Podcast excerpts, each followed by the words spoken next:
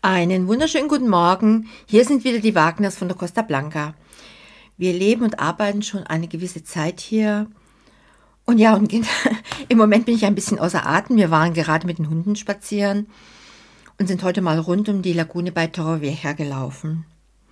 Das ist mittlerweile ein herrliches Naturschutzgebiet geworden, also es lohnt sich mal, da vorbeizuschauen.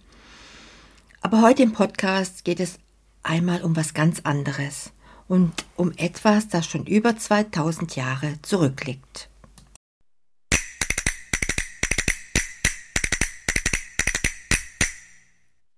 Oh, ich war schon immer ein großer Latein- bzw. Römer-Fan. Und erst letztes Jahr, also kurz vor unserem Totalumzug nach Spanien hier, habe ich es geschafft, meine alten Schulbücher ja, und den Gallischen Krieg zu entsorgen. Die Geschichte ist atemberaubend. Und letzte Woche hatte ich euch ja mal vom Strand von Playa Flamenca erzählt und bin bei den Recherchen dabei auf den Hinweis gestoßen, dass die Via Augusta der Römer hier vorbeigeführt hatte. Die Via Augusta war mit etwa 1500 Kilometer die längste Römerstraße in Hispania, so nannte sich das natürlich damals, und verlief als Verlängerung der Via Domitia aus Rom von den Pyrenäen entlang dem Mittelmeer bis zum heutigen Cadiz. Sie bildete die Hauptachse des römischen Straßennetzes in Spanien. Und über die Jahrhunderte trug sie verschiedene Namen, wie Via Herculea oder Via Heraclea, Straße des Hannibal. Aber es war Kaiser Augustus, dessen Name sie aufgrund der umfassenden Ausbauten unter seiner Herrschaft erhielt und vor allem in den Jahren 8 vor Christus bis 2 vor Christus entwickelte sie sich in eine wichtige Verkehrs- und Handelsachse zwischen den Städten, Provinzen und den Mittelmeerhäfen. Sie überquerte die Pyrenäen am Col de Panissar in der Nähe von La Jonquera oder Jonquera besser gesagt und durchquerte die heutigen Provinzen Katalonien, Valencia und Andalusia. Und vielleicht seid ihr auch schon mal unbewusst diese Route über die französische Küste und dann der spanischen Küste entlang gefahren. Aktuell folgen die Straßen die N4, die N420, die N340 und die Mittelmeerautobahn A7, AB7, A70 ähnlichen Routen und Orten wie damals die Via Augusta. Diese Römerstraße gehört mit ihren mehr als 96 Monumenten der Initiative der Europäischen Union, die Römerstraßen des Mittelmeerraums an. Und erst geht's mal nach Katalonien. In diesem ersten fast 700 Kilometer langen Abschnitt führte die Via Augusta durch Girona, vorbei an Barcelona und Tarragona. Eine erste römische Brücke wurde um das Jahr 10 vor Christus errichtet, die Pont del Diable, und führte die Via Augusta aus Richtung Barcino, das heutige Barcelona kommend, in Richtung Taraco, das ist das Tarragona von heute, über den Llobregat. Und im weiteren Verlauf trifft man auf Bauwerke wie den Arc de Bera, Bogen von Barra, bei Roda de Barra, also in Tarragona. Im heutigen Tarragona, das von den Römern als Tarraco bezeichnet wurde, gibt es ein eindrucksvolles archäologisches Ensemble, das von der UNESCO zum Weltkulturerbe erklärt wurde und ganz in der Nähe der Via Augusta liegt. Ja, und dann sind wir in Valencia, hier ganz bei uns in der Nähe. Die nächste große Region, die die Via Augusta durchzog, sind die Provinzen Castellón, Valencia und Alicante in der autonomen Region Valencia.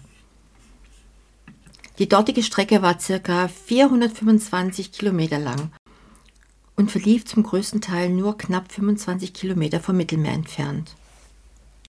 In der Provinz Castellón, nahe dem Ort Cabanes, findet man noch heute den römischen Triumphbogen Arc Roma. Er markiert den Übergang von der Via Augusta, die sich in diese Provinz landeinwärts begibt. Und dieser Bogen liegt in der Mitte eines Kreisverkehrs der CV 157. Ein weiteres Fundstück zeigt sich im Verlauf der heutigen CV10 bei Benlioch. Hier wurde ein Teilstück der Via Augusta erhalten.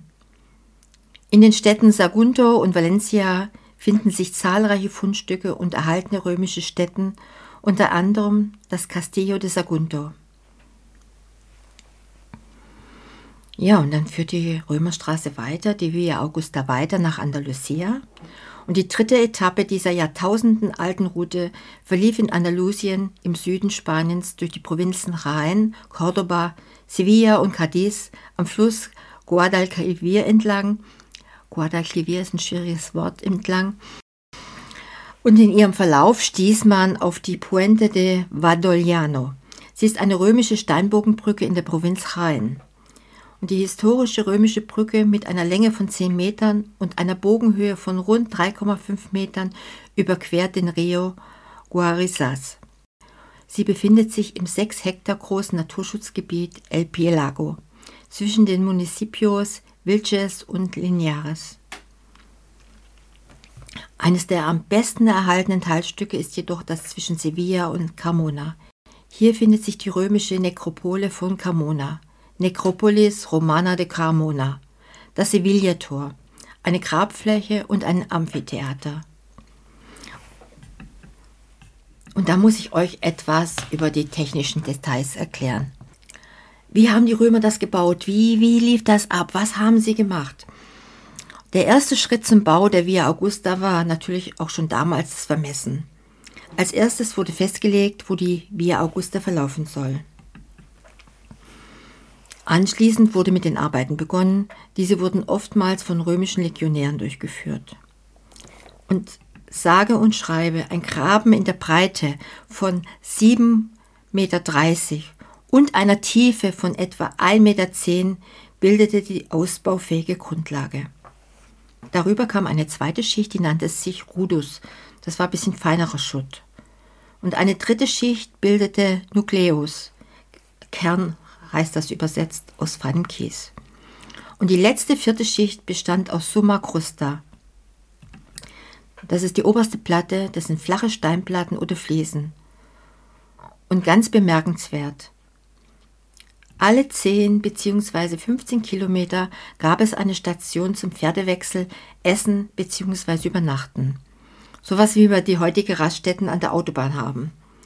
Und wenn man so die rasanten Wagenrennen in Spielfilmen wie Ben Hur oder Cleopatra sieht, wird klar, dass die schweißnassen und ausgepumpten Pferde laufend gewechselt werden mussten.